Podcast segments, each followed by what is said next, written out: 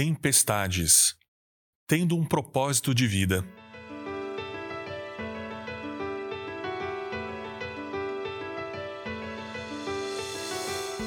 Para que você vive? Vive porque tem que viver? Vive para sofrer? Ou vive para ser feliz? Vive para cuidar dos filhos? Vive para trabalhar e ser bem-sucedido profissionalmente? Ou vive para acumular riquezas? Na verdade, se a gente for parar para pensar bem sobre o nosso propósito de vida, nem sempre conseguimos torná-lo tão claro assim. Para o que você está vivendo? Quando passamos por momentos difíceis na nossa caminhada, ter um propósito de vida nos ajuda a enxergar algo além do que perdemos. Podemos sofrer muito com o ocorrido, mas quando pensamos a respeito do futuro, nós vemos esperança. Você já deve ter ouvido falar de mães que perderam seus filhos e transformaram a dor em empatia e construíram um propósito de vida de ajudar outras mães que também passaram pelo mesmo. Alguns anos atrás, perdi um irmão em Cristo que, além de deixar centenas de amigos, deixou sua jovem esposa viúva. Mas ela compreendeu o propósito de Deus em meio àquela perda criou um ministério relevante que tem abençoado milhares de pessoas que sofrem com a perda de alguém através do compartilhar das suas experiências com pessoas fragilizadas pela mesma dor, criando assim um círculo de apoio mútuo fortalecedor. Pode acontecer de irmos vivendo a vida sem grandes propósitos definidos e eles surgirem em meio ao caos.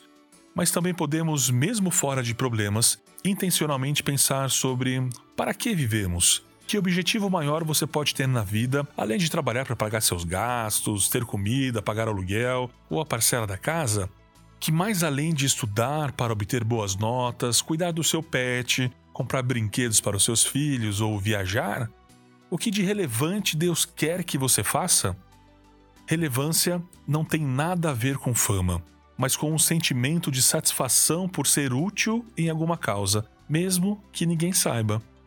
Ao longo desses últimos dias, citei alguns personagens bíblicos que possuíam atitudes que nós também podemos desenvolver para nos tornarmos mais resilientes.